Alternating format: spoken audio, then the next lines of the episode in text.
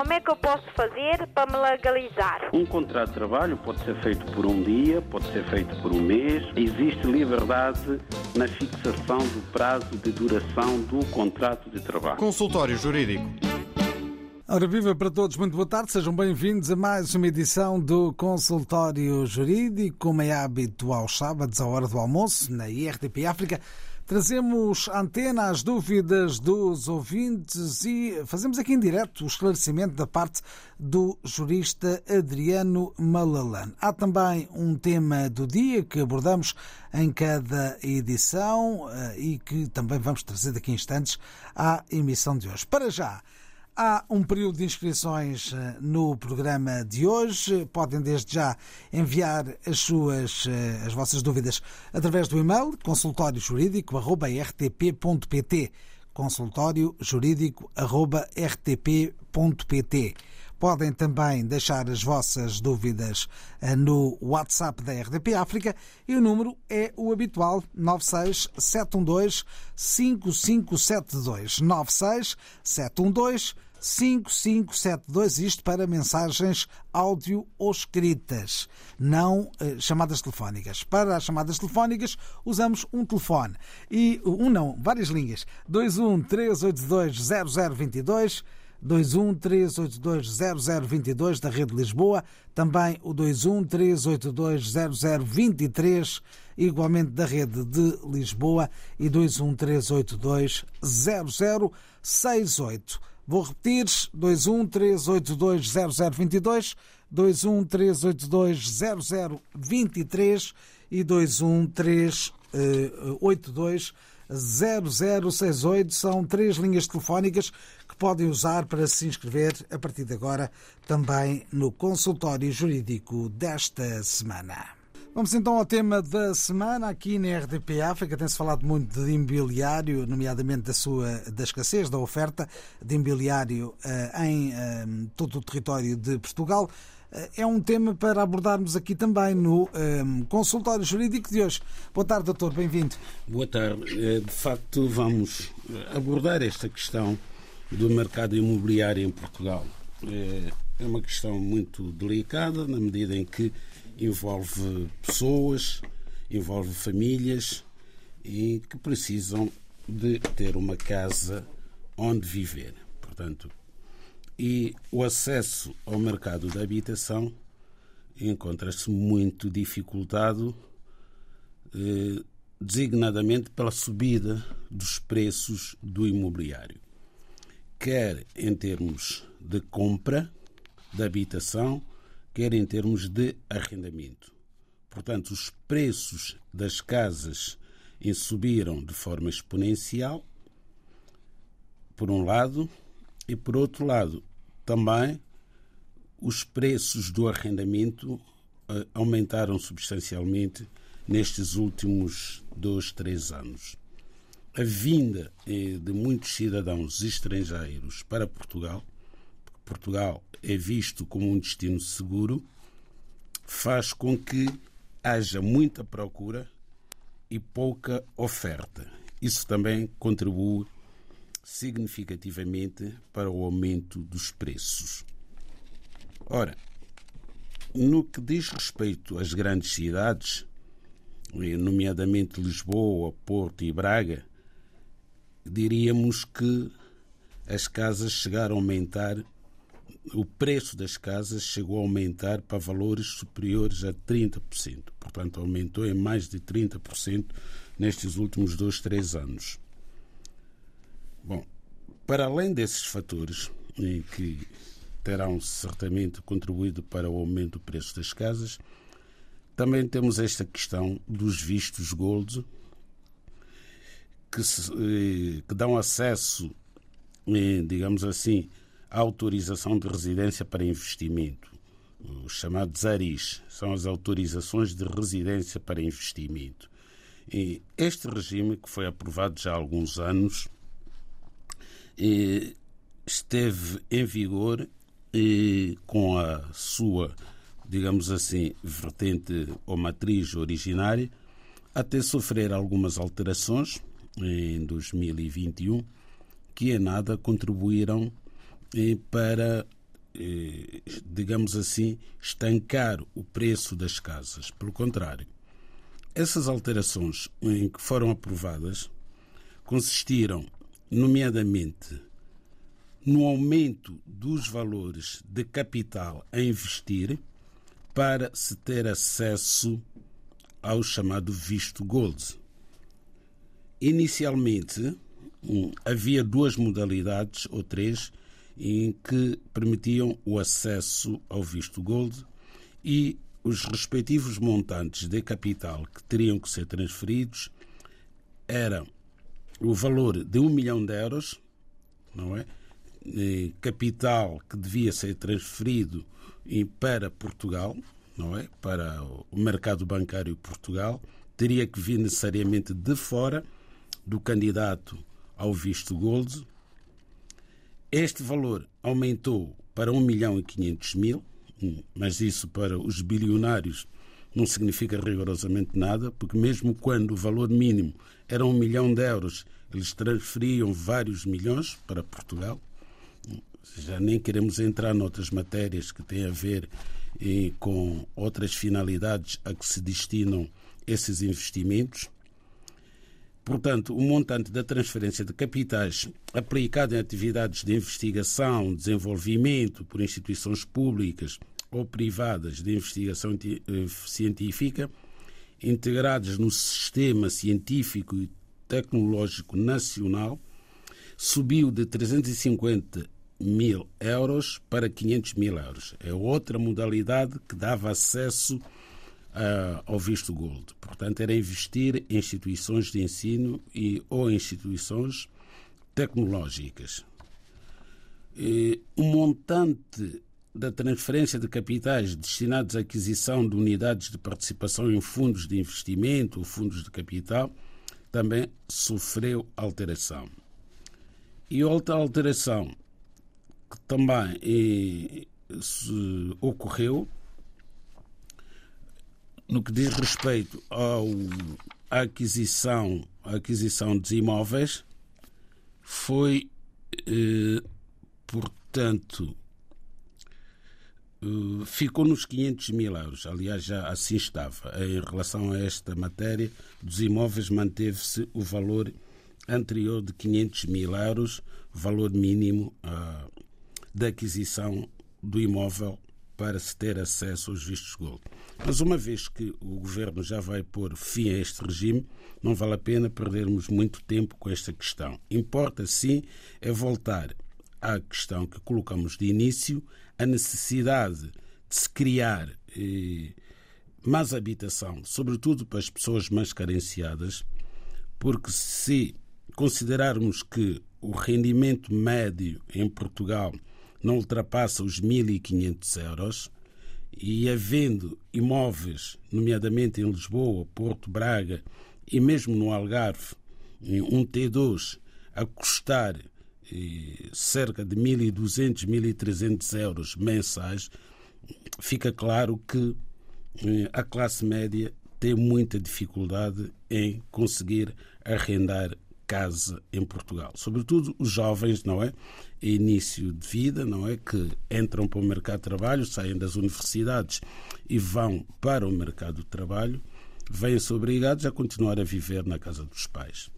O governo anunciou que na próxima semana vai aprovar medidas com vista a, a solucionar ou a tentar resolver esta questão da habitação e estamos muito curiosos, todos nós, em Portugal, em torno desta, desta, dessas medidas, e porque não sabemos ao certo em que é que consistem ou em que é que vão consistir as medidas que o governo se prepara para aprovar. Temos ouvido dizer que uma das medidas passará por haver uma comparticipação no valor da renda para aquelas pessoas mais necessitadas que não conseguem pagar a sua renda, mas pensamos que será um paliativo, não, não, não resolve o problema. Já para não falar daquelas pessoas que nem sequer podem arrendar casa de todo em todo. Uma pessoa que recebe o salário mínimo nacional em Portugal não tem capacidade de arrendar um T0, um estúdio para nele viver hoje nas grandes cidades. E depois, a questão é que também os locais de trabalho concentram-se nestas grandes cidades. O interior não tem praticamente oferta de, de, de, trabalho. Então, ainda que se possa arrendar um apartamento no Alentejo, em Porto Alegre e noutras zonas do interior a preços compatíveis, o certo é que depois a pessoa, no interior do país, não consegue emprego e vê-se obrigado a vir para as grandes cidades. O consultório jurídico da RDB África está cada vez mais perto de si. Envie as suas dúvidas ao Dr. Adriano Malalane através do e-mail consultóriojurídico.rtp.pt e ouça as respostas ao sábado ao meio-dia na IRDP África. Consultório Jurídico. Estamos aqui para ajudar. E assim estamos no consultório jurídico, trouxemos à antena a questão do, eh, da falta do imobiliário, da escassez do imobiliário e também das razões, algumas das razões que estão por trás eh, deste eh, fenómeno e também a questão dos vistos de gold que foram aqui abordados pelo Dr. Adriano Malalano.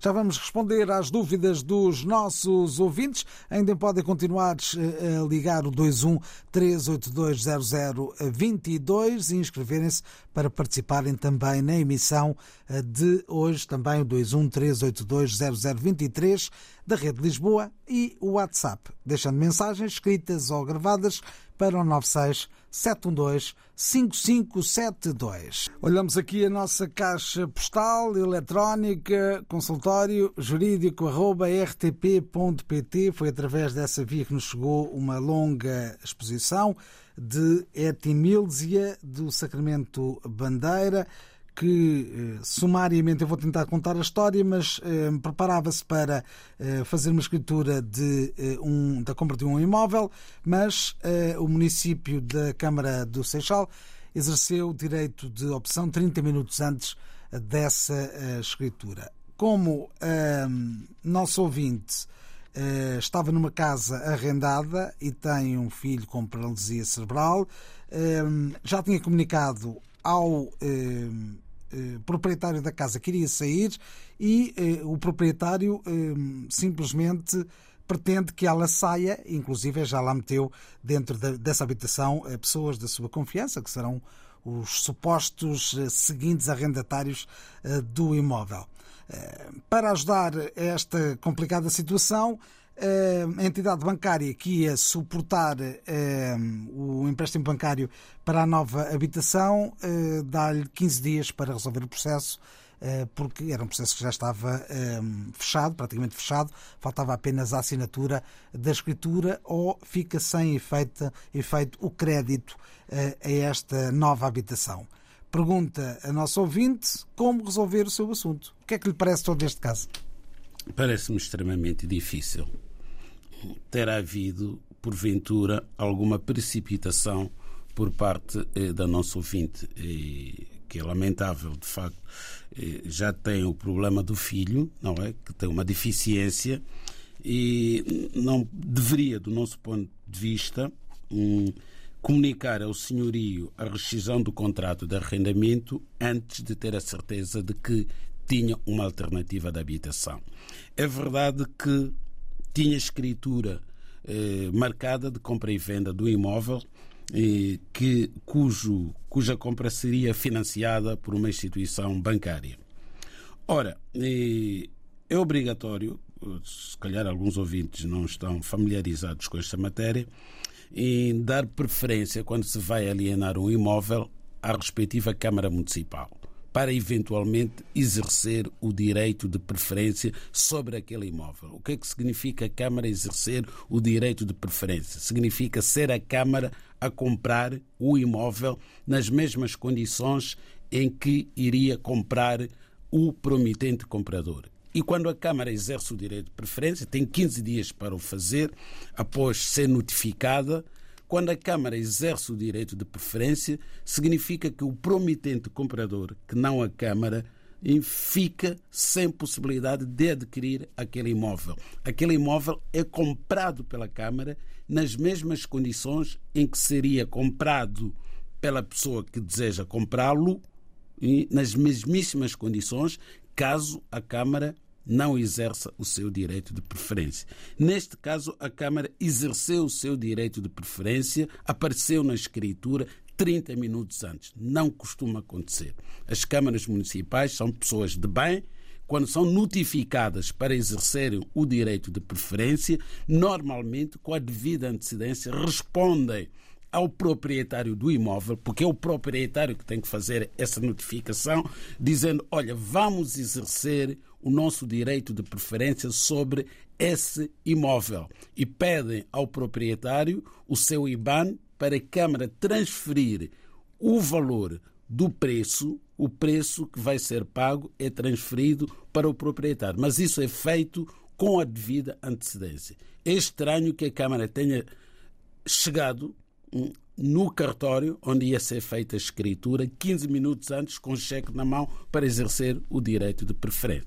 Então, a nossa ouvinte Sacramento Bandeira devia, em primeiro lugar, em primeiro lugar, ir ao cartório onde foi feita a escritura, pedir cópia da escritura, para ter a certeza de que foi efetivamente a Câmara que comprou aquele imóvel e não, eventualmente, um testa de ferro que poderá eh, ter estado ali para ficar com o imóvel, supostamente, em nome da Câmara. Portanto, temos que ter a certeza que é a Câmara Municipal do Seixal que comprou aquele imóvel, que o imóvel se encontra registado na Conservatória do Registro Predial do Seixal, a favor da Câmara Municipal do Seixal. Primeiro aspecto. Segundo aspecto, uma vez que a ouvinte não chegou a entregar o arrendado ao senhorio, hum, o locado, a casa arrendada ao senhorio, tem que ver também depende da forma como fez a comunicação ao senhorio de que iria entregar o locado. Portanto, depende da forma como fez. Se tivesse sido meramente verbal, como não houve cedência da posse, poderá eventualmente continuar. Depende, repito, do contrato de arrendamento. Eu não sei o que é que o contrato de arrendamento diz. O que sei é que a posse ainda se mantém com a arrendatária. Assim, continuando a pagar as rendas, poderá continuar a viver naquela casa arrendada, arrendada dependendo efetivamente da forma como ela tentou fazer a cessão do contrato, a denúncia do contrato. Pode não ser a forma eficaz. Ou seja, pode a pretendida denúncia não ter produzido os seus efeitos e manter-se ainda vivo o contrato de arrendamento e poder continuar a viver ao abrigo desse mesmo contrato do arrendamento. Situação em que o senhorio seria obrigado a retirar o familiar e que passou a coabitar com o inquilino, coisa que também não se faz. A dona Sacramento nunca devia ter aceitado que o senhorio introduzisse na sua casa um familiar antes da entrega da chave, antes de passar a posse, usufruto, digamos, da casa, hum, na qualidade de arrendatária, ao seu senhorio. Isso é inadmissível, não, não, não faz sentido. Enquanto ela estiver naquela casa, está como arrendatária e não pode conviver com uma pessoa estranha, ainda que seja familiar do seu senhorio. O consultório jurídico da RDB África está cada vez mais perto de si. Envie as suas dúvidas ao Dr. Adriano Malalane através do e-mail consultóriojurídico.rtp.pt e ouça as respostas ao sábado ao meio-dia na IRTP África. Consultório Jurídico. Estamos aqui para ajudar. Ora bem, agora vamos ao nosso WhatsApp 967125572 onde posso ler as palavras de um ouvinte que não se quer identificar, vem da Guiné-Bissau, e que diz eh, o seguinte: Gostaria que o doutor Adriano falasse um pouco sobre a situação dos antigos combatentes guineenses que lutaram e defenderam a bandeira de Portugal e solicito, nesse caso, o esclarecimento sobre o acordo de Argélia entre Portugal e a Guiné-Bissau. Depois há uma segunda questão que tem a ver eh, com o seguinte: falando da mobilidade entre os países da CPLP, eh, penso que existe um acordo que indica que os profissionais de determinados setores dos países membros da CPLP podem trabalhar nas mesmas áreas em Portugal. São uh, duas questões que são levantadas por uma pessoa que não se quer identificar, mas uh, que vem da Guiné-Bissau.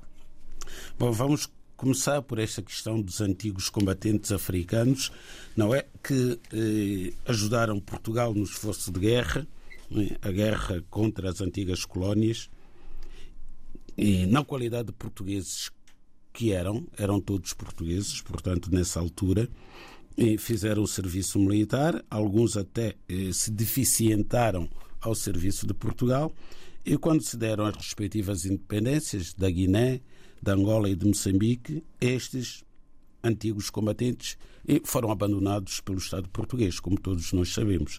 Alguns, eh, sobretudo os antigos comandos africanos, tiveram um destino trágico na Guiné. Todos nós sabemos o que é que lhes aconteceu. Poucos conseguiram fugir e chegar a Portugal. Os primeiros que chegaram ainda tiveram ajuda eh, do, general Spínola, que os conhecia pelos nomes, e ajudou-os a resolver o problema da nacionalidade portuguesa, que a perderam. E alguns nunca, nunca estiveram na Guiné libertada, independente, e ainda assim perderam a nacionalidade portuguesa. Por quando se aperceberam que eh, a guerra colonial estava a terminar, fugiram para o Senegal, alguns para Guiné-Conakry, e foi de lá que conseguiram chegar vivos, sãos e salvos a Portugal. E aqueles que, infelizmente, um, ou parte daqueles que, infelizmente, acreditaram no acordo da Argélia, não é? Que, em primeiro lugar, eh, pretendia que a integridade física dessas pessoas não fosse posta em causa pelas novas autoridades, muitos deles acabaram, como todos nós sabemos, da forma como acabaram. Bom,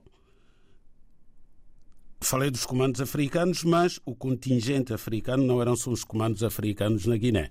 Havia força regular e eram aos milhares na Guiné. Eram aos milhares e foram abandonados ao Deus dará e perderam a nacionalidade portuguesa e sem a nacionalidade portuguesa dificilmente podem receber qualquer pensão. Portanto, esse é o primeiro patamar e Portugal tem que restituir a nacionalidade portuguesa a estes, a estes homens que serviram a bandeira Portugal e dar-lhes alguma dignidade. Portanto, ajudar estes homens a morrer com alguma dignidade e não permitir que isto aconteça. Portugal é um Estado de bem, em Portugal não fica bem na fotografia enquanto não resolver o problema destes homens. E já não são tantos quanto isso, porque todos os dias morre um antigo combatente africano nas condições de miséria, degradação, falta de cuidados de saúde, alguns ainda com estilhaços no corpo e não têm sequer acesso eh, a um hospital eh, que os ajude a morrer com dignidade. Porque falta o esclarecimento sobre a questão da circulação de pessoas no espaço da CPLP? Sim, eh, essa questão já abordamos aqui no consultório jurídico, explicamos como é que funciona. Os países eh, que fazem parte da CPLP hum, têm a faculdade de, junto a Portugal, indicar a forma como eh, vai ser aplicado o acordo de mobilidade nos seus países. Isto é, indicar a categoria de cidadãos que, de acordo com o país de origem, irão beneficiar desta facilidade, desta liberdade de circulação. E empresários, artistas, estudantes, etc. Então tem que negociar com Portugal a assinatura de um protocolo em relação a esta categoria de cidadãos. Pensar que a liberdade de circulação no espaço da CPLP será universal, isso nunca vai acontecer. Portanto, eh, este acordo não, não é, por exemplo, o acordo da União Europeia. O acordo da União Europeia permite que qualquer cidadão de um país da União Europeia circule livremente no espaço da União Europeia. Mas também foi falado na questão do território eh, português. Não percebi? Há diferença entre o espaço Schengen e o espaço do território português. Sim, Ou seja, eu- seria a possibilidade de eh, estarem em Portugal eh, continental e ilhas, Sim. mas não seguirem para a Espanha, por exemplo. Ah, sim, sim, sim, isso também é verdade. Não, eu só quis aqui fazer um paralelismo, eh, porque como eh, nós, cidadãos europeus, eh, ao abrigo do dos acordos que existem na União Europeia, temos nós, europeus, portugueses, espanhóis, franceses, italianos, eh, romenos e muitos outros, a liberdade de circular no espaço da União Europeia sem necessidade de visto. Agora, Portugal, quando assinou com os países da CPLP este acordo de mobilidade, eh, o acordo em si mesmo não permite a liberdade de todos os cidadãos da CPLP nos países uns dos outros. O que vai permitir é a existência de uma categoria de cidadãos que poderão beneficiar dessa liberdade de circulação, sendo que essa liberdade de circulação não permite que, por exemplo, um cidadão da Guiné, de São Tomé, de Angola, eh, venha a Portugal no âmbito da mobilidade na CPLP e possa ir para a Espanha, França, porque não é o visto Schengen. É- o visto Schengen mantém-se e vai se manter. Esse sim permite que um cidadão de um país fora do espaço Schengen, não é? de um país terceiro, fora do espaço Schengen, possa obter um visto na missão consular de Portugal, de Espanha, de França, no seu país, visto Schengen, que lhe irá permitir vir a Portugal e, se entender, ir a outros países durante o período de validade desse visto, que é de 90 dias, é o prazo máximo, pode livremente circular nesses países, porque é visto Schengen. Agora, o visto CPLP não permite isso. Só permite que a pessoa venha sem visto a Portugal, caso o seu país de nacionalidade tiver ratificado esse acordo, não é? E fazer parte da categoria de cidadãos que o Estado indicou a Portugal para beneficiarem dessa liberdade, então poderá vir, mas só vem até Portugal. Já não pode ir aos demais países do espaço Schengen, porque aquele visto não é Schengen. Aliás, na- Mas estando a fronteira terrestre aberta, isso é teórico. é teórico, sem dúvida, mas a pessoa é responsável. Hum, Porque, Legalmente está, pode estar em Portugal. sem dúvida, Ilegalmente, de repente, pode ir à Espanha comprar repousados, não é? Caramelos. caramelos aqui a Badajoz. não é? Badajoz. Mas se tiver um acidente lá, eh, as coisas complicam-se. Né? Adoece, é atropelado, eh, estará em situação irregular em Espanha. Isso pode ter consequências, não é? Pode ter consequências. Portanto, na prática, aliás, na prática, até pessoas sem qualquer visto eh, circulam no espaço Schengen, como nós sabemos, não é? Todos os dias chegam cidadãos no espaço Schengen e saem de um país para o outro à procura de melhores condições de vida, com todas as dificuldades que isso implica. Né? Vamos de novo ao nosso 967125572, é o número do WhatsApp, onde muitos dos nossos ouvintes deixam os recados para respondermos aqui em direto na emissão da RDP África. Temos agora um ouvinte, também não se identifica, mas que diz o seguinte: Tenho visto de estudante e estarei em Portugal daqui a semanas. Eu tentei cancelar o visto de estudante para solicitar um visto de procura de trabalho, mas não foi aceite. Gostaria de saber se é possível, quando eu estiver em Portugal, solicitar ao CEF hum, autorização para trabalhar. Obrigado e cumprimentos. Bom, temos aqui eh, uma pessoa, não é, que solicitou um visto de estudo e lhe foi concedido. Está de parabéns. E devia ficar feliz por ter logrado obter um visto de estudo para vir para Portugal estudar. Entretanto, lembrou-se que também precisa trabalhar e foi pedir o cancelamento do visto de estudo. Isso não lembra o diabo. Foi pedir o cancelamento do visto de estudo. Teve sorte porque não foi cancelado. Porque pensava, ouvinte, que chegava lá, entregava o visto de estudo por uma mão e saía com visto de trabalho por outra. Correu o risco de sair com uma mão cheia e outra vazia. Uma cheia de nada e a outra vazia.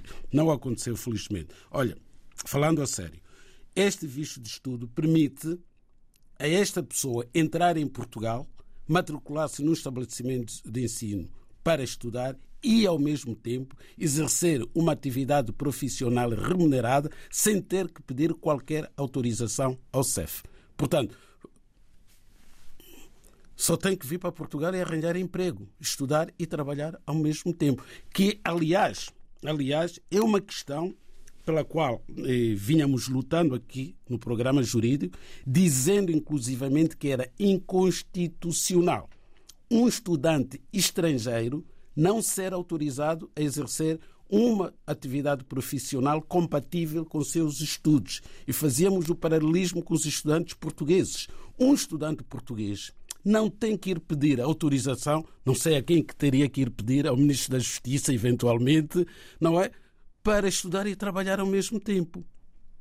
Porquê que os estudantes estrangeiros, os mais necessitados, porque não têm a família por perto, não têm habitação em Portugal, estavam proibidos de exercer uma atividade profissional legal e obrigados a ir ao CEF, faz, pedir autorização, apresentar o horário da escola, apresentar o contrato de trabalho e o CEF, não é? que não é nenhum tutor, é que iria analisar se aquele trabalho era compatível com os estudos do aluno.